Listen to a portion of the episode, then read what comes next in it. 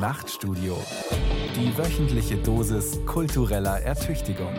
Ein Podcast von Bayern 2. Meine sehr verehrten Damen und Herren, liebe Mitbürger und Mitbürger, leider müssen wir uns heute schon wieder an Sie wenden. Weil uns innerhalb eines welthistorischen Wimpernschlags ein Epochenbruch widerfährt. Weil alle Welt zur selben Zeit das Unplanbare planen muss. Weil ich mich in ein künstliches Koma gezwungen fühle. Meine sehr geehrten Damen und Herren, die Corona-Krise ist in Deutschland angekommen und sie ist zweifellos ein Kraftakt für unser Land. Wer hat Schuld an diesem Jahrtausendereignis? Niemand. Kein Diktator, kein General, kein Putschist. Schuld ist eine rechtliche und moralische Kategorie. Was seit vier Wochen aber geschieht, ist ein beispielloser Verhängniszusammenhang.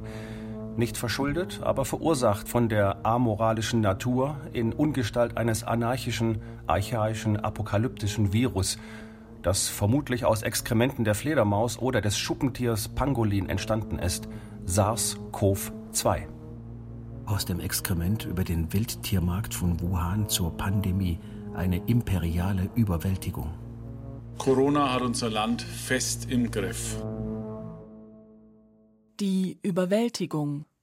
Selbstgespräch unter Hausarrest von Christian Schüle. Die schwerste Wirtschaftskrise seit der großen Depression ab 1929, verursacht durch ein hinterlistiges Virus, größer könnte die Kränkung des technologisch und militärisch hochgerüsteten Menschen der Spätmoderne nicht sein. Dem Glauben an die Selbstermächtigung des Individuums steht seit vier Wochen die totale Ohnmacht des Egos gegenüber. Die Hyperkomplexität aller Zivilisationsprozesse wird reduziert auf eine simple Rechenaufgabe, wie schnell verdoppelt sich die Zahl der Infizierten? Trotz Nuklearbombe, Drohnenkrieg und Langstreckenraketen ist der Mensch tödlich verwundbar durch einen Erreger, der über ihn kam wie ein virtueller Asteroid. Was dem wehrlos ausgelieferten Homo digitalis bleibt, ist Warten auf die Kurvenverflachung und Hoffen auf den Impfstoff. Der selbstbestimmte Zeitgenosse ist nicht mehr Herr im eigenen Haus, obwohl er unter Hausarrest steht. Zu Zeiten der Pest war immerhin der strafende Gott noch Herr im Haus. Der metaphysisch obdachlose Mensch unserer Tage aber hat nichts anderes als sich selbst. Guten Tag, ich melde mich zu meinem Podcast diesmal aus der häuslichen Quarantäne. An Silvester dachte ich noch, welch herausforderndes Jahr dieses 2020 werden könnte. Reisen, Routen, Routinen. Und Ende Februar dachte ich noch, es gehe einzig und allein um den Kampf gegen die Erwärmung der Erde und gegen das Mikroplastik in den Meeren. Um den Kampf gegen die rechte Revolution und Björn Höcke um Fridays for Future und die Rettung der Welt. Erinnern Sie sich noch? Als wäre das Jahre her. In vier Wochen ist eine subversive Paranormalität entstanden, die alles, was vorher war, aus dem Bewusstsein gefickt hat. Die Kanzlerin in Quarantäne, Minister, die von Tod sprechen, ein Bundespräsident, der in schwerer Stunde mahnt, dankt und bittet und bei seinen Ansprachen an das Volk nicht wie ein zeremoniell entrücktes Staatsoberhaupt auftritt, sondern wie der einfühlsame, anteilnehmende, mitleidende Mitbürger von nebenan. Was bedeutet das, wenn wir wissen, diese Stunde dauert keine 60 Minuten, sie dauert womöglich Wochen? Es bedeutet verzichten. Darauf die Eltern und Großeltern zu sehen, sich mit Freunden zu treffen, mit ihnen essen zu gehen, zu feiern oder einfach auch nur nach einem langen Winter gemeinsam in der Sonne zu sitzen. Darauf zu verzichten, das fällt uns allen schwer, auch mir. Doch nur der Verzicht verhindert, dass wir dauerhaft verlieren, was wir lieben. Die koronische Krise ist ein Verhängniszusammenhang totalen Ausmaßes. Sie hat mindestens staats- und arbeitsrechtliche, wirtschafts-, sozial- und individualpsychologische, rechts- und moralphilosophische, mikro- und makroökonomische, gesundheitsethische und naturwissenschaftlich-mathematische Dimensionen. Dieses Mal geht eine weltumfassende Krise nicht von Investoren, Spekulanten oder Märkten aus, Und weder Investoren, Spekulanten noch Märkte können sie bewältigen. Seit vier Wochen ist die größte Bedrohung der Menschheit nicht die Atombombe, sondern der Tröpfchenschwall. Wer warum auch immer hustet, macht sich verdächtig. Maßgeblich ist nur noch eines, die Maßnahme. Es geht allein um ihr Ausmaß und manchmal auch um ihre Maßlosigkeit. Auf einmal herrscht die Sprache des bürokratischen Leviathan. Verordnung, Verbot, Verdikt. Diese für freie Bürger fremdsprachlich klingenden Wörter intonieren die Schicksalsmelodie eines stillgeschlägten Landes. Selbst Revolutionsphantasten sind in der Schockstarre und die autoritätskritischen Nachkriegsdeutschen zu 95 Prozent dankbar für konkrete Autorität. Sie sind mit der Regierung gegen den Feind, nicht gegen die Regierung als Feind. Zum ersten Mal in Jahrzehnten steht das Schicksal im Verdacht, wiedergekehrt zu sein. Seit Mitte März versuche ich, mich in Schicksalsergebenheit einzuüben. Eines Morgens, Mitte März, liegt Schnee und die Kastanien in meiner Straße sind blattlos, lustlos, leblos. Die ewige Sehnsucht der Völker nach dem starken Mann in der Not erfüllt hierzulande in geradezu genialischer Unaufgeregtheit eine starke Frau. In der größten Krise nach dem Krieg setzt die Staatsspitze auf deutsche Primärtugenden Verstand, Vernunft und Verantwortungsbewusstsein. Seit der Kanzlerin Rede vom Mittwoch, dem 18. März 2020, gibt es eine Art sozialmoralischen Imperativ zur Wahrung der öffentlichen Sittlichkeit. War Maßregelung bis vor kurzem peinlich, würdigt der öffentliche Geist jetzt sogar Oberlehrerhaftigkeit als Streben nach dem Korrekten. Wer nicht wachsam ist, wer nicht in die Armbeuge hustet und keine 1,50 Meter Abstand hält, heißt das im Umkehrschluss, der darf sozial geächtet werden. Als Ausdruck einer paternalistischen Moral ist Maßregelung plötzlich allerorten legitimiert. In manchmal verstörendem Obrigkeitsgehorsam lässt sich die mündige Bevölkerung ohne größeres Murren disziplinieren. Ich danke Ihnen allen dafür, dass unser Land auf Sie zählen kann. Vor allem die Regierung kann auf uns zählen. Laut Umfragen würde jeder zweite der sonst so datenschutzsensiblen Deutschen das staatlich organisierte Mobilfunktracking von Infizierten dulden. Über 80 Prozent der Mitbürger loben die vormals verhasste und verachtete GroKo. Währenddessen sind die Kirchen geschlossen, ist die Rechtsprechung ausgesetzt und wurden die 386 Jahre alten Passionsspiele in Oberammergau abgesagt. Letzteres gibt oder gab es nur in und nach Kriegen. Ein finaler Fingerzeig auf die Tragödie, die der Republik zugestoßen sein muss. Zum ersten Mal seit Jahrzehnten keine Kondensstreifen am blauen Himmel. Und die Luft riecht anders, irgendwie authentisch. Jede und jeder Einzelne auf der Welt wird seit vier Wochen in das Schicksal verwickelt. Niemand kann seiner Verwicklung entkommen, niemand steht über dem Gesetz, niemand über der verordneten Isolation. Corona eint die Welt in doppelter Hinsicht. Alle Erdenbürger sind potenziell gleichermaßen betroffen und alle sind gleichermaßen potenziell Täter wie Opfer. Ethnische, sexuelle, religiöse oder berufliche Identität spielt jetzt keine Rolle. Gleicher als im März und April 2020 waren die Menschen nie. Es muss nun der Letzte verstehen, wir befinden uns in einer schweren Krise für die Gesundheit, für den Wohlstand und für den Zusammenhalt in unserem Land. Gott schweigt, der Papst betet einsam. Und die Theodizee ist zurück. Das Problem der Rechtfertigung des Schöpfergotts. Müsste ein Gottgläubiger nicht fragen, warum lässt der allmächtige Herr zu, dass seine Kinder so leiden, dass Alte ersticken und Junge sterben, dass Ärzte Leben selektieren, dass unschuldige Existenzen ruiniert werden und Lebensträume kollabieren? Und mit der Gottesfurcht des Zweiflers müsste man weiterfragen, ist der allmächtige Schöpfer vielleicht gar nicht allmächtig? Oder prüft uns der Allmächtige? Und wenn ja, warum prüft er schon wieder? Und wofür? Und warum jetzt? Und mit welchem Recht? Ratlosigkeit in Rom, aber Ostern wollte man dann doch nicht verschieben. Spätestens seit den Iden des März 2020 ist klar, die Pandemie siegt über die Demokratie, vorübergehend. Bis alles vorübergegangen sein wird, sind die bürgerlichen Freiheiten eingeschränkt. Vorübergehend ist das öffentliche Leben erdrosselt. Vorübergehend lassen sich alle wieder, aber freiwillig in den verabredeten Hausarrest schicken. Shutdown ohne Shitstorm und nirgendwo Empörung oder Demonstrationen.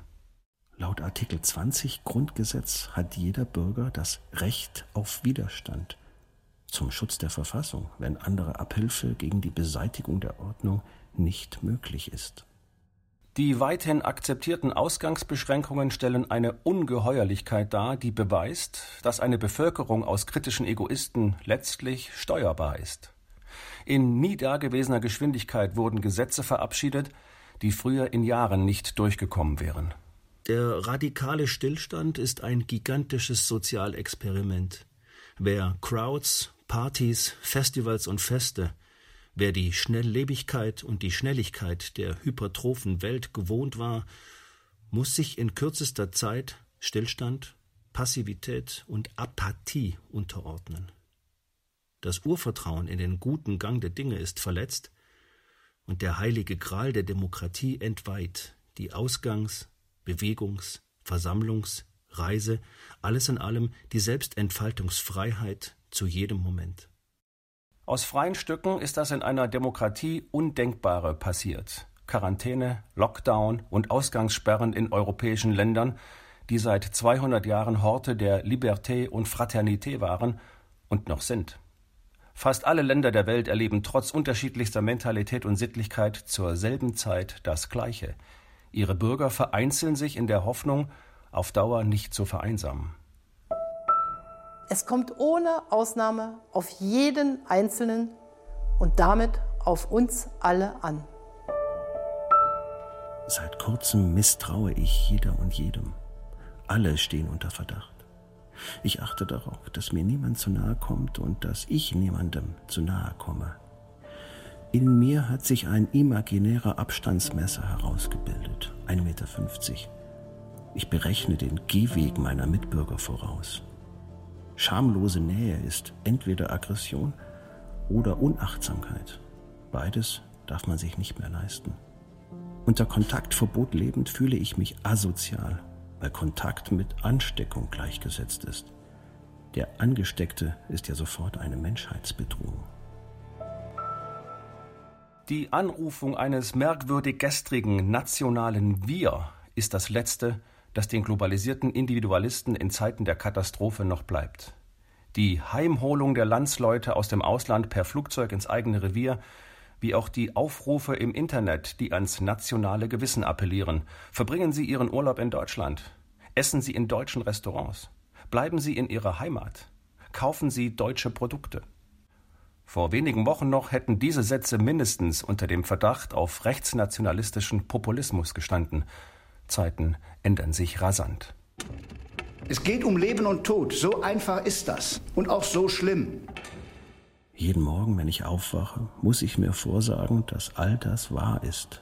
Verstört und erstaunt lerne ich zu glauben, dass in wenigen Tagen ein gesamtes Land und sein öffentliches Leben tatsächlich herunterzufahren ist und das aus freien Stücken. Dass alles sofort veränderbar ist was seit Jahrzehnten von Wert und Wirklichkeit war. Ich muss mir so flieren, dass ab jetzt nichts mehr so sein wird, wie es seit Jahren war.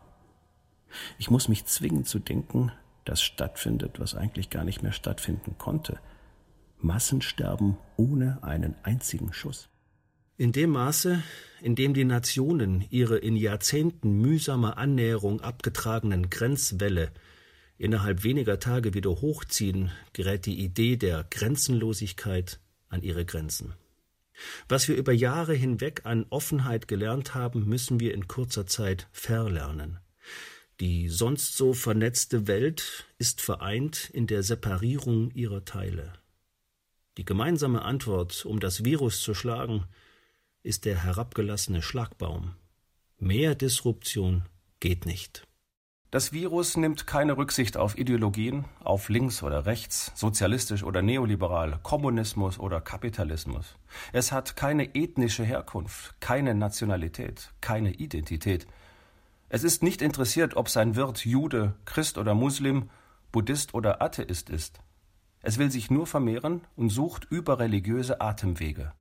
Die überhitzten Gefechte der vergangenen Jahre erscheinen wie Luxus- und Dekadenzphänomene, da die beiden existenziellen Fragen nur noch zu lauten scheinen. Erstens, wer ergattert wie viel Toilettenpapier? Und zweitens, gibt es für jeden Bürger eine Maske? Zwar steht das übliche Angebot üblicher Verschwörungsfantasien wie üblich jederzeit zur Verfügung, eine gesteigerte Nachfrage nach Idiotie ist aber offenbar nicht festzustellen. Endlich hat die Großmäuler die Maulheldenstarre ereilt. Wohlgemerkt, Patient Null war kein Muslim, und im Skiort Ischgl tanzten keine Migranten. Jeder muss ohne Anleitung lernen, dass sein Leben nicht mehr nur nach ökonomischen, sozialen und kulturellen, sondern jetzt nach epidemiologischen Gesichtspunkten betrachtet wird. Es ist ernst. Nehmen Sie es auch ernst. Ich nehme es ernst. Der Ernst kommt immer morgens, wenn ich aufstehe und durchs Fenster auf die unbeseelte, menschenfreie, in ihrer bloßen Vorhandenheit sinnlose Straße sehe. Wenn es scheint, als wären jeder Montag und jeder Mittwoch ein durchgehender Volkstrauertag im heitersten Frühling. Gefangen im eigenen Bundesland, gefangen in der eigenen Stadt, gefangen in der eigenen Wohnung, gefangen im eigenen Ich. Es ist wirklich wichtig, dass alle Menschen verstehen, dass es sich um eine schwerwiegende Erkrankung handelt. Die täglichen Wieler-Worte sind eine Art Therapiestunde aus dem Hörsaal. Eine Nation hängt an den Lippen des Direktors des kanzleramtsnahen Robert Koch Instituts, das zeitweise wie eine Nebenregierung wirkt. Hört die Regierung auf die Wissenschaft? Oder ist sie den Wissenschaftlern bereits hörig? Bis vor kurzem hyperventilierten wir noch in der Erregokratie, aufplatzende Emotionen, gestörte Affektkontrolle, Erregung, Exzesse, Empörung auf Empörung. Und jetzt leben wir in einer Scientokratie, einer Herrschaft der Wissenschaft. Jede Silbe der Wissenschaftler hat höchstes Gewicht für den Zustand der kollektiven Psyche. Eine neue Elite der Nüchternheit ist herangewachsen. Man vertraut ihr, man vertraut sich plötzlich Virologen an. In der Not folgen wir Modellen, Statistiken, Kurven und Reproduktionsfaktoren. Seit Mitte März steht das Leben jedes Einzelnen unter dem Vorbehalt pandemischer Wahrscheinlichkeitsrechnung. Die Virologen lehren eine Gesellschaft, die das auf Empirie, Evidenz, Fakten, Logik und Erkenntnis basierende Weltverständnis fast schon aufgegeben hatte, neue Wissenschaftsdemut. Die Seriosität der Wissenschaft basiert auf der Souveränität, Nichtwissen zuzugeben. Wissen braucht Zeit, Geduld und Augenmaß, um glaubwürdig zu sein. Die Politik der Prävention basiert geradezu auf einer Ideologie wissenschaftlicher Rationalität, obwohl selbst die Wissenschaftler die zentrale Zahl nicht kennen, die Dunkelziffer. Im Spannungsfeld von Zahl und Ziffer, von Reproduktionszahl und Dunkelziffer muss die Politik lebenswichtige Entscheidungen treffen. Ich glaube fest daran, dass wir diese Aufgabe bestehen, wenn wirklich alle Bürgerinnen und Bürger sie als ihre Aufgabe begreifen.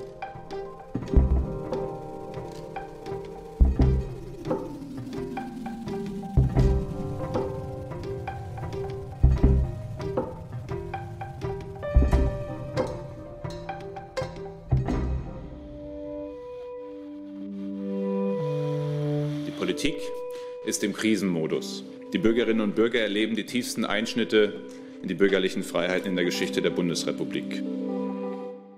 Katastrophen waren immer fern, fern der Gegenwart, fern des eigenen Orts, fern der eigenen Lebenswelt. Desaster und Dystopien waren Fiktionen oder Narrative. Wir kannten sie aus Erzählungen und Filmen, aus dem Fernsehen und aus Büchern. Auf Bildern oder in der Vorstellung hinterließen die konsumierten Katastrophen sichtbare Trümmer, zerstörte Städte, qualmende Ruinen, verkohlte Bäume, verbranntes Land, vernichtetes Leben. Corona aber, die Krönung der Katastrophe, stürzt alle Weltbürger in Echtzeit in das Desaster einer verordneten Entsozialisierung als Realität des Unsichtbaren. Hinterher wird nichts mehr so sein wie zuvor, obwohl dann alles wie immer aussehen könnte. Nirgendwo wird es einen Bombenkrater geben, nirgendwo von Panzern zerstörte Häuser, nirgendwo durch Granatsplitter verletzte Häuserfassaden, nirgendwo verrottende Leichen am Straßenrand. Wir alle sind in einer Krise, die ein Ausmaß hat, das ich mir selber nie hätte vorstellen können. In einem einzigen Augenblick wurden Nationen ihr eigenes Protektorat. Mit freiem Willen, mit größter Selbstverständlichkeit und im vorausgesetzten Einklang mit allen Bürgerinnen und Bürgern riegelte die Nation sich ab und erklärte sich selbst den Notstand. Es ist ein Notstand nicht aus der bereits erlebten Not, sondern aus der Sorge um möglicherweise kommende. Unser oberstes Gebot ist, die Menschen zu schützen. Und ich sage deutlich, auch solche vor sich selbst. Jeden Abend, Punkt 21 Uhr, beklatschen die Nachbarn in meiner Straße, die das Glück eines Balkons haben, die imaginären Mitarbeiter des deutschen Gesundheitswesens. Anfangs waren es drei frenetische Minuten Applaus, dann zwei. Seit Anfang April ist es knapp eine Minute Durchhalteapplaus. Und auf einmal herrscht in der Ellbogengesellschaft ein wenig mehr Rücksicht als sonst. Gibt es ein bisschen weniger Ruppigkeit. Wertschätzung schafft Wärme. Und siehe da, draußen wird es heiß. Ist das Leben im Ausnahmemodus bereits ein Leben im Ausnahmezustand? Dieser verfassungsrechtliche Grenz- und Schwellenbegriff kündigt dir an, dass nicht nur der Spaß vorbei und das Spiel zu Ende ist, sondern eine andere Rechtsstruktur etabliert wurde. Ausnahmsweise haben nicht Markt, nicht Wirtschaft und nicht die Börsen das letzte Wort. In der Ausnahme steuert der Staat. Epidemiologische Krisen sind das Hochamt der Exekutive. Psychologisch ist es dabei von enormer Wichtigkeit, dass der Staat nicht als kafkaeskes Monstrum mit unbegrenzten Durchgriffsrechten auftritt, sondern durch seine Spitzen menschlich bleibt und nahbar wirkt. Die deutsche Führungskultur basiert auf antiautoritärer Autoritätspädagogik. Dann möchte ich einfach sagen, danke. Von ganzem Herzen danke. Die Souveränität über den Ausnahmezustand zu entscheiden, liegt nun doch nicht in der Hand von Jens Spahn. Das Parlament behält seine Hoheit und hat dem novellierten Infektionsschutzgesetz des Bundesgesundheitsministers keine autoritative Vollmacht verliehen. Das heißt, das Parlament entscheidet über Beginn und Ende des Notstands, nicht ein ungewählter Rat von Ministern und Experten ohne demokratisches Mandat. Dennoch gibt es Juristen, die im neuen Infektionsschutzgesetz die zeitgemäße Blaupause eines Ermächtigungsgesetzes sehen. Es widerspreche den Grundsätzen der Verfassung. Eine Allgemeinverfügung über die Freiheitseinschränkungen einer gesamten Bevölkerung sei in ihrer Verhältnismäßigkeit zweifelhaft und schließlich sei nicht mehr abzusehen, nach welchen Regeln die Verwaltung künftig handeln werde. Katastrophenfall, Notstand und Seuchenbekämpfung ohne komponierte Partitur heißt eben auch, täglich aufs Neue die Belastbarkeit des liberalen Rechtsstaates zu erproben und zu testen, welche bewusste Rechtsverletzung zugunsten eines entschlossenen Regierungshandelns in Kauf genommen wird. Ich muss Sie bitten, seien Sie geduldig. Ausgangsbeschränkung, Versammlungsverbot, Polizeipatrouillen, Sozialdistanz und Sozialkontrolle, Überwachung und Denunziation. In der Blüte der liberalen Demokratie ist zu ahnen, wie es in Diktaturen zugegangen sein könnte oder zugeht. Der Unterschied zwischen Demokratie und Diktatur besteht darin, dass die Einschränkung der freiheitlichen Grundrechte freiwillig geschieht. Bis zu diesem Moment heute wird sie mit fast einmütiger Zustimmung der Bevölkerung begrüßt. Die kollektive Übereinkunft über die Art und Weise praktizierter Verantwortung ist auch nach mehreren Wochen noch erstaunlich. Wenn es darauf ankommt, können sich Politiker auf die Disziplin der Deutschen zur Domestizierung verlassen.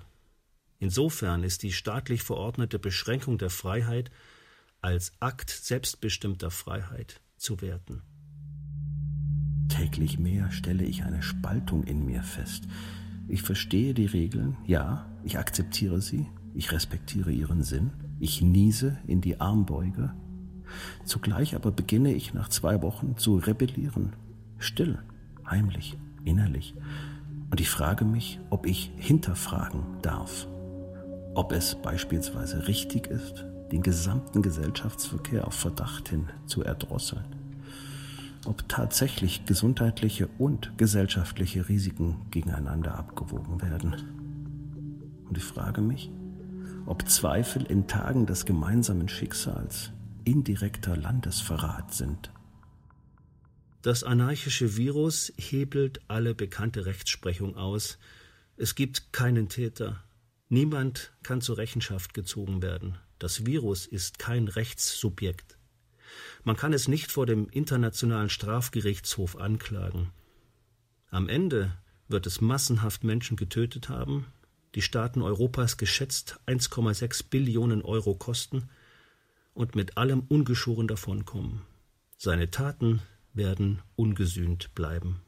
Niemand weiß genau, wer SARS-CoV-2 in die Welt gesetzt hat. Das Virus hat keine Nationalität, keine Ethnizität, keine soziale Herkunft. Es hat keine Agenda, keine Propaganda und kein Dogma. Es ist Evolution, Survival of the Fittest.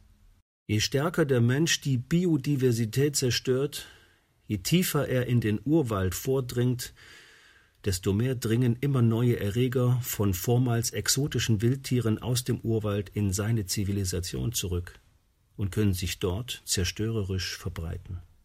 Das aktuelle Globalisierungsvirus Corona ist deshalb so viel gefährlicher als alle anderen Viren der vergangenen Globalisierungsjahre, weil es so schwach ist. Es hat solch starke Wirkung, weil es so mild verläuft. Weil es, wenn es einmal im Wirt sitzt, für viele kaum spürbar ist. Weil es für die allermeisten Menschen ohne Problem zu bewältigen ist und den Organismus nicht, wie bei einer Grippe, mit sofortiger Wirkung schachmatt setzt. Wer Influenza infiziert ist, liegt da nieder und ist aus Kraftlosigkeit zwangsläufig zwei Wochen in Quarantäne. Corona aber hat sich millionenfach verbreiten können, weil so viele Körper keine Warnsignale aussandten. Es gibt keine Sicherheit dafür, dass nicht auch wir in schwierige Zeiten kommen. Eine Garantie gibt es dafür nicht. Aber es zeigt eben, es gibt Zuversicht, dass wir uns bestmöglich auch tatsächlich vorbereitet haben. Ich bekenne mich schuldig. Ich habe Corona massiv unterschätzt. Als die ersten infiziert waren, habe ich das Virus so wenig ernst genommen, wie Jens Spahn vor kurzem noch meinte, alles unter Kontrolle zu haben. Anfangs dachte ich in stiller Arroganz, Karneval in Heinsberg, bedauernswerte kleine Gemeinde in Nordrhein-Westfalen. Wie bei so vielen anderen auch, war meine kognitive Ignoranzleistung sodann enorm. Leugnung, Verdrängung, Vermeidung, Frustration, Überdruss. Alle Emotionen müssen sich der Rationalität der Prävention unterordnen. Im gegenwärtigen Ausnahmemodus reagiert der Staat prophylaktisch auf die Projektion einer noch nicht eingetretenen Katastrophe. Alle Bürgerinnen und Bürger müssen sich die Katastrophe, die gar nicht da ist, zugleich als bereits vorhanden vorstellen. Man könnte diesen Akt theoretischer Vernunft als kantischen Imperativ der pandemischen Ära bezeichnen. Im Originalton lautete der Königsberger Philosoph bekanntlich Handle nur nach derjenigen Maxime, durch die du zugleich wollen kannst, dass sie ein allgemeines Gesetz werde. Seit ausgerechnet Freitag, den 13. März, handle ich kantianisch. Ich handle, indem ich gerade nicht handle. Ich handle durch jene Maxime der Selbstisolation in meiner häuslichen Isolationskammer, durch die ich zugleich will, dass alle so handeln, weil nur dann, wenn auch alle so handeln, das Primat praktischer Vernunft funktioniert. Zwei Wochen habe ich gebraucht, mir die Ungeheuerlichkeit des kantischen Imperativs für die Gegenwart klarzumachen. Es ist auf fatale Weise faszinierend, wie ein Unsicht, Unspür und unberechenbares Kleinstlebewesen die Fragilität der gesamten spätmodernen Hochkultur offenlegt. Wie es in Windeseile vollzieht, was Terroristen, Anarchisten, Kapitalismus und Elitenfeinde, links wie rechtsradikale in Jahrzehnten nicht geschafft haben, den Einzelnen aus sozialen Zusammenhängen zu lösen und Individuen zu isolieren. Dissoziierung ist das Kerngeschäft von Diktaturen in jahrelanger Propaganda, Gewalt und Spitzelarbeit, um Solidarität und Verbrüderung gar nicht erst aufkommen zu lassen. Je isolierter der Mensch, desto leichter ist er manipulierbar. Der Imperativ der Sozialdistanz entwickelt ein völlig neues Nähe-Distanz-Phänomen. Im besten Fall sieht man durch virtuelle Annäherung per Skype und Zoom jetzt das vielleicht überraschend karg möblierte Wohnzimmer von Vorgesetzten. Im ungünstigsten Fall führt Sozialdistanz zu Sozialphobie. An den Grenzen der Bundesländer beargwöhnen die Nachbargemeinden einander. Klappenbrücken bleiben senkrecht, Flüsse sind wieder unüberwindlich. Landsleute werden gastfeindlich. Münchner, fahren Sie nicht in die Berge. Hamburger, kommen Sie nicht an die Nordsee. Berliner, fahrt nicht nach Brandenburg. Innerhalb von vier Wochen ist die Bundesrepublik in einen Regionalismus argwöhnischer Bundesländer regrediert, als gäbe es die Wiederkehr spätmittelalterlicher Landesfürstentümer, ein vormoderner Föderalabsolutismus mit Burggraben und Reiterstaffel. Das, was wir hier machen, ist erstmal die Bazooka. Und äh, was wir dann noch an Kleinwaffen brauchen, das gucken wir später. Die Eindämmung und Bewältigung von Corona ist kein Krieg. Es geht nicht darum, etwas zu töten, das man nicht töten kann. Es geht allein um die Verhinderung einer Ausbreitung des Todes. Weder mit Sondereinsatzkommandos noch mit UN-Truppen, weder mit Sanktionen noch Schutzzöllen und auch nicht durch den tollsten Willen des tollsten Präsidenten aller Zeiten im weißesten aller weißen Häuser lässt sich das eigensinnige Virus stoppen. Die einzige und schärfste Waffe, die der militärisch denkende Mensch jetzt zur Verfügung hat, ist Warten. Naja, mein Optimismus ist natürlich noch immer da und ich denke, er ist auch begründet. In existenziell bedrohlichen Krisen trennt sich die Spreu vom Weizen. Es gibt virile Kriegertypen wie Trump, Bolsonaro, Putin, Lukaschenko und Erdogan, die in martialischen Kategorien denken und ein asymmetrisch agierendes Virus erst ignorieren und dann herunterspielen. Und es gibt Kriegsdienstverweigerertypen wie Sebastian Kurz, Giuseppe Conte oder Mark Rütte, die die virale Kriegsführung der Corona begriffen haben und sofort harte Bandage aufziehen. Und es gibt Angela Merkel. Ich sitze vor dem Radiogerät, wie unsere Großeltern und Eltern 1945 vor dem Volksempfänger saßen. Meine Kanzlerin live. Sie spricht milde und klar, direkt und verständnisvoll. Die Mater Familias sagt nichts, was nicht sein müsste. Ihre Blut, Schweiß und Tränenreden leben von der Verweigerung von Wehmut.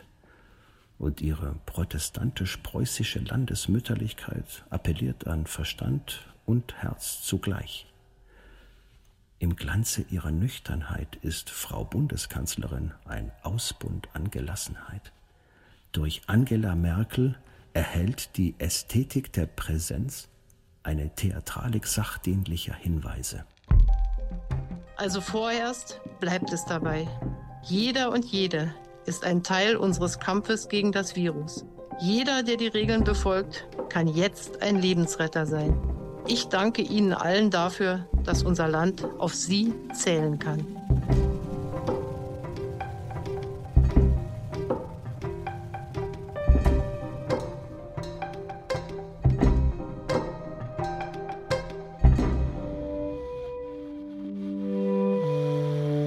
Nach drei Wochen Katastrophenfall und Kontrollverlust wird immer deutlicher, für eine Gesellschaft, deren Leitmotive Perfektion und Prognose sind, eine Gesellschaft, die aufs Komma genau die Zukunft berechnen will, ist die Ungewissheit, wann es wie weitergeht, ein Kollektivtrauma. Ohnmächtig dem drohenden Untergang zuzusehen, ist für den hyperpragmatischen Individualisten dessen Ehrgeiz darin besteht, alles im Griff zu haben, eine schlimme Kränkung. Eine Virusepidemie läuft wie ein Uhrwerk. Wenn die erste Person stirbt, hat man zwei Wochen zuvor 100 Fälle nicht bemerkt. Außer isolieren und hoffen gibt es nichts, was der sonst allzeit problemlösungsfixierte Mensch tun könnte. Die Lage bleibt weiter sehr, sehr ernst. Es gibt keinen Anlass zu Entwarnung. Kratzen im Hals, zweimal niesen, panisch geht die Hand zur Stirn. Habe ich es etwa? Habe ich Fieber? Wie fühlt sich die Lunge im Brustkorb an? Könnte sie entzündet sein? Vorübergehend zum Hypochonder geworden, verdächtige ich den typischen Frühjahrsheuschnupfen Covid-19 sein zu können. In Zeiten organisierter Vereinzelung erfährt das Wort Zusammenhalt einen faszinierenden Widersinn. Fürsorge bedeutet Ausweichen, Nächstenliebe heißt Nächstenvermeidung. Nun aber bleiben Glaube, Hoffnung, Liebe, diese drei. Und ein viertes, Solidarität. Seit der deutschen Einheit, nein, seit dem Zweiten Weltkrieg, gab es keine Herausforderung an unser Land mehr, bei der es so sehr auf unser gemeinsames, solidarisches Handeln ankommt. Solidarität in koronischen Zeiten definiert sich durch persönlichen Pauschalverzicht aller zugunsten der potenziellen Unversehrtheit weniger Risikogruppen. Normalerweise bräuchte Solidarität als gemeinsamer Kampf für gemeinsame Interessen gegen einen klar definierten Gegner reale Erfahrungsräume und soziale Nähe, um sich entfalten zu können. Im Ausnahmemodus des Kontaktverbots gibt es keine gelebte Solidarität, sondern eine beschworene. Sie besteht in der persönlichen Vorleistung jedes einzelnen Mitbürgers, den eigenen Verlust zum Wohle eines anderen hinzunehmen. Oktroyierte Solidarität ist ihrem Wesen nach keine. Solidarität lebt von der Zustimmung der Einzelnen zur Richtigkeit einer Übereinkunft. Je länger ein Ausnahmemodus dauert, desto schneller schwindet Solidarität. Treten Kollateralschäden eines Shutdowns auf, etwa häusliche Gewalt, Herzinfarkte, Schlaganfälle, Depressionen, Alkoholismus, Stress oder Suizid, dann zerstäubt die Voraussetzung für das, was Solidarität eigentlich bedingt, meist sehr rasch. Die Einsicht in die Notwendigkeit der eigenen Unterordnung für ein höheres Ziel. Seit einigen Tagen ist ein merkwürdiges Paradoxon eingetreten. Ich kann das Wort Corona nicht mehr hören, aber alles, was nicht mit Corona zusammenhängt, erachte ich als irrelevant. Ich spüre eine komplette Übersättigung und zugleich eine treibende Neugier. Letztlich geht es bei allem, was die Deutschen seit Wochen praktizieren, um ein einziges Dilemma. Genauer um die Verhinderung eines Dilemmas, das vor dem Hintergrund der deutschen Geschichte das schlimmstmögliche überhaupt ist, die Selektion von Leben.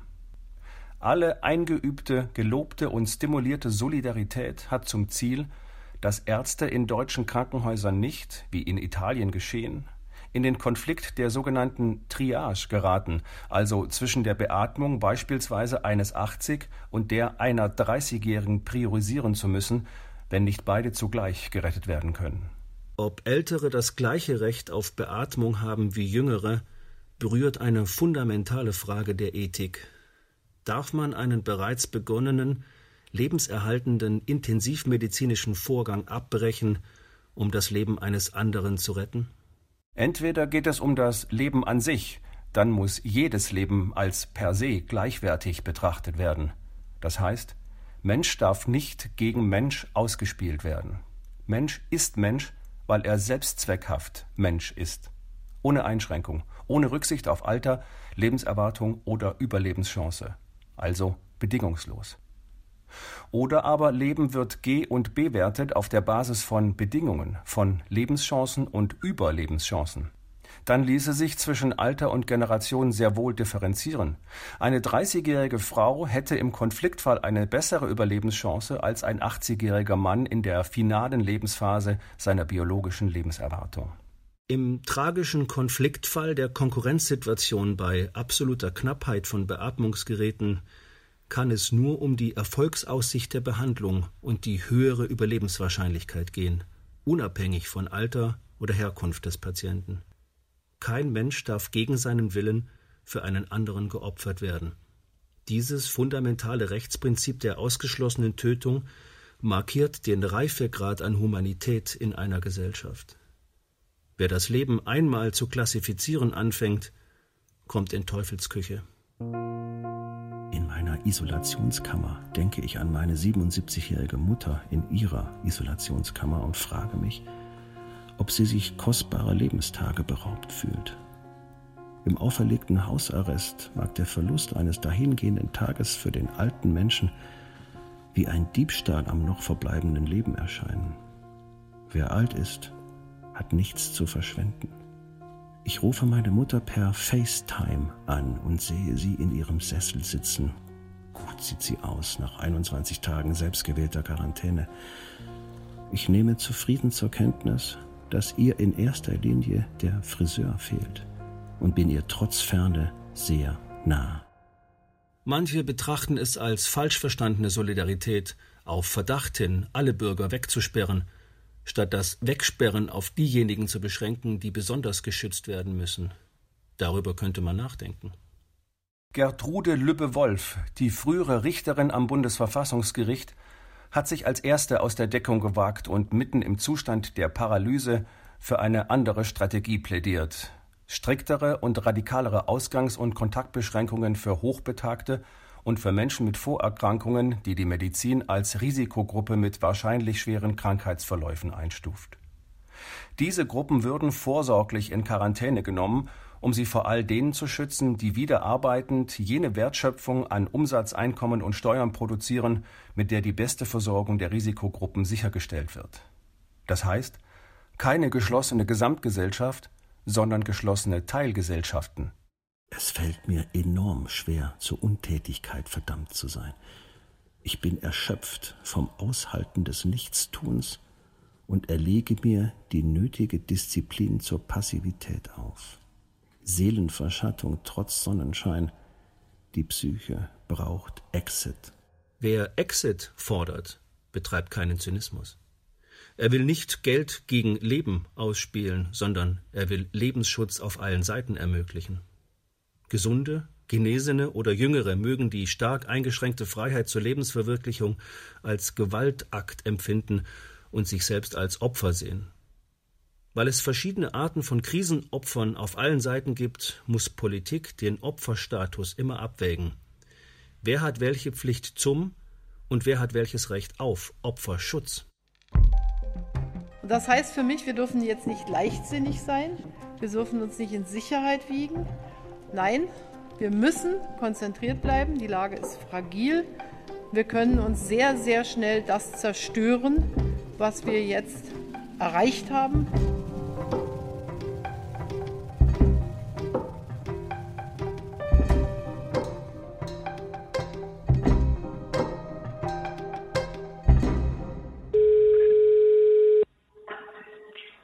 Ja, Merkel? Ja, gut, jetzt sind wieder alle zugeschaltet. Bitte um Verständnis, nicht, dass wir einen Söder noch dabei? Anlauf ja, ja, ist noch dabei. Ja, ja. Meine Damen und Herren, äh, Steffen Seibert hier, äh, Frau Bundeskanzlerin, Sie haben das Wort. Auf die Stunde der Virologen folgt jetzt die Stunde der Auguren und der Rechthaber, Besserwisser und Wahlkampfstrategen. Es werde erst einmal alles noch schlimmer kommen, prophezeien hochrangige Vermögensverwalter. Die öffentlichen Haushalte seien schwer belastet, Sozial- wie Wohlfahrtsstaat auf Jahre hinaus gefährdet. Märkte werden zusammenbrechen, Kurse stürzen, Arbeitslosenzahlen steigen, Gewinnerwartungen einbrechen. Die Situation ist so, dass wir zwar leichte Wirkungen der Maßnahmen sehen, aber weit davon entfernt sind, sagen zu können, dass wir an diesen Kontaktbeschränkungen etwas verändern können. Das heißt, wir können heute keinerlei Aussage darüber machen, wie es dann nach Ostern weitergeht. Aber der Engel sprach zu den Weibern, fürchtet euch nicht. Ich weiß, dass ihr Jesus, den Gekreuzigten, sucht. Er ist nicht hier, er ist auferstanden, wie er gesagt hat. Ausgerechnet an Ostern, dem Fest der Auferstehung, wenn Christen weltweit den Sieg des Lebens über den Tod feiern, müssen wir uns einschränken damit Krankheit und Tod nicht über das Leben siegen. In der nachösterlichen Morgenröte erheben sich einige keineswegs belanglose Fragen für eine Gesellschaft auf der nationalen Immunstation. Wird das bisher gültige System aus Kostenminimierung zwecks Gewinnmaximierung künftig noch das Richtige sein? Wird es in postkoronischer Zukunft eine Rückkehr zum alten Trott von Stress, Erschöpfung, Beschleunigung und Optimierung geben? Bleibt der Superstaat? Kehrt die Marktwirtschaft zurück? Und gründet der neue Schub an Zivilisierung in der Gewohnheit, in den kommenden Jahrzehnten die Hände alle paar Minuten 30 Sekunden lang zu waschen? Was vor kurzem noch als Neurose zwanghafter Persönlichkeiten galt, gilt plötzlich als vorbildlich. Hände waschen, Keimfreiheit, Mundschutz. Jeder von Ihnen hat sein Leben radikal geändert. Jeder von Ihnen hat dadurch Menschenleben gerettet und rettet täglich mehr. Es geht schon jetzt nicht mehr um das Virus, es geht bereits um das System.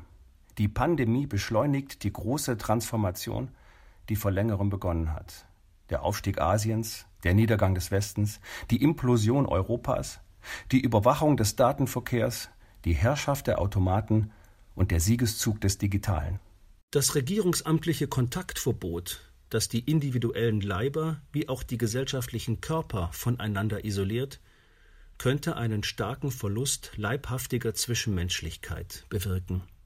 Die nach Strafandrohung eingeübte Sozialdistanz steigert jene Entkörperlichung, die durch die Virtualität des Daten-, Waren- und Kommunikationsverkehrs bereits länger eingesetzt hatte. Die Suspendierung der Leiblichkeit ist ja die Kernidee einer digitalisierten Weltordnung. In der postkoronischen Zeit könnte die Leibfeindlichkeit der virtualisierten Lebenswelt durch Videokonferenz, Videosprechstunde und Online-Coaching zu einem neuen Level an Unberührtheit führen. Roboter bekommen keine Lungenentzündung, Maschinen müssen nicht künstlich beatmet werden. Digitale Arbeitszeitmodelle könnten die Präsenzkultur schneller obsolet werden lassen als vor vier Wochen jemals für möglich gehalten. Homeoffice, Homeschooling, Home Training, Home Delivery. Der kommunikationstechnologische Fortschritt könnte den Menschen zum perfekt umsorgten Stubenhocker machen. Die Pandemie zeigt uns, ja, wir sind verwundbar. Vielleicht haben wir zu lange geglaubt, dass wir unverwundbar sind dass es immer nur schneller, höher weitergeht. Jetzt ist die Deflation des Wachstums, von der Wachstumskritiker immer geträumt haben, Realität geworden. Nichts wächst, nichts steigt mehr. Am Ende des koronischen Jahres wird zu besichtigen sein, wie hoch die sozialen Folgekosten des erzwungenen Verzichts sind. Ob Volksrevolutionäre oder Faschisten durch die Straßen ziehen. Ob die Armen und Armgewordenen Plünderungsfeldzüge veranstalten werden ob es einen Sturm auf Psychotherapiepraxen geben wird. Auch nach vier Wochen passt es nicht zu meinem Selbstbild, potenziell infektiös zu sein. Das hieße ja, ich muss mich als prinzipiell schädigend betrachten. Mein Selbstwertgefühl lässt nur mühsam zu, was tatsächlich der Fall ist. Wer eine Infektion zugibt, ist ja nicht sofort stigmatisiert. Trotz Einbruch des Handwerks wird es künftig auf die Hand ankommen, auf die lang genug gewaschene und auf die zurückgehaltene. Der Handschlag zur Begrüßung wie auch der Handschlag des ehrbaren Kaufmanns sind passé. Die Westler müssen sich östlich verbeugen lernen, und bald tragen auch hier alle Mundschutzmasken. Mit einer Mund-Nasen-Alltagsmaske wird einer der wichtigsten Codes der sozialen Kommunikation einer freien Gesellschaft ausgeschaltet, das Lächeln. Durch eine allgemeine Maskenpflicht entsteht der Eindruck einer rundherum kranken Gesellschaft, selbst wenn die allermeisten gesund sind. Ich bin tief beeindruckt von dem Kraftakt, den unser Land in den vergangenen Wochen vollbracht hat. Der Kraftakt hat das politische Blatt bereits neu gemischt. Die Macht des Zufalls bringt für Machtfragen der Zukunft unerwartete Krisengewinne hervor. Friedrich Merz ist verschollen, Olaf Scholz aber wieder auferstanden. Und für Markus Söder ist die pandemische Überwältigung, was für Helmut Schmidt 1962 die Hamburger Sturmflut und für Gerhard Schröder 2002 im Oderbruch der Gummistiefel-Moment war. Das kollektive Gedächtnis wird sie im Rückblick als Macher, Anpacker, grimmig entschlossene, volksbeschützende Landesväter erinnern. So etwas schätzt das Volk. Wenn Söder, der seit vier Wochen der Primo Ballerino auf allen Bühnen der Sichtbarkeit ist, der Spagat gelingt, seine Bevölkerung vor dem unkontrollierbaren Tod und gleichzeitig vor dem sozialökonomischen Abstieg bewahrt zu haben, könnte ein Bayer als Königsanwärter in den Hof des Berliner Kanzleramts einreiten. Aber noch ist das die Ruhe vor dem Sturm. Keiner kann genau sagen, was in den nächsten Wochen kommt. Nach Ostern ist der Spielraum doch nur klein, ist das Eis dünn und der erreichte Zwischenerfolg zerbrechlich. Oberstes Ziel ist und bleibt, Infektionsketten zu kennen und zu verfolgen. Dabei gibt es nur eine Verkehrsregel, auf Sicht fahren. Zuversicht, Rücksicht, Vorsicht. Das aber umfassend. In vier Wochen koronischer Überwältigung hat der Bürger sein Land kennengelernt. Er hat erfahren können, was Deutschland ausmacht, wie die öffentliche Sittlichkeit verfasst ist, nach welchen Kategorien die volksvertretenen Politiker handeln. Und er hat zu schätzen gelernt, in diesem Land leben zu können. Von nun an ist das Virus mit von der Partie. Es programmiert eine neue Normalität. Es gehört zu uns. Wir müssen mit ihm leben. Seit ewigen Zeiten wieder einmal springen ausgerechnet jetzt die Sirenen an und platzen lärmend in die Stille der Stadt. Ihr kurzes Geheul mahnt die Überheblichen, noch ist die Schlacht nicht geschlagen und noch ist nicht Mai 1945. Nach einem Monat Überwältigung blühen die Kirschbäume in zarter Pracht und treiben die Kastanien vor dem Fenster meiner Isolationskammer hellgrünes Blattwerk aus. Statt Flugmotorenröhren ist der Gesang des Zaunkönigs zu hören, und es scheint, als liefe Mary Poppins durch die Straße. Passen Sie gut auf sich und auf Ihre Liebsten auf.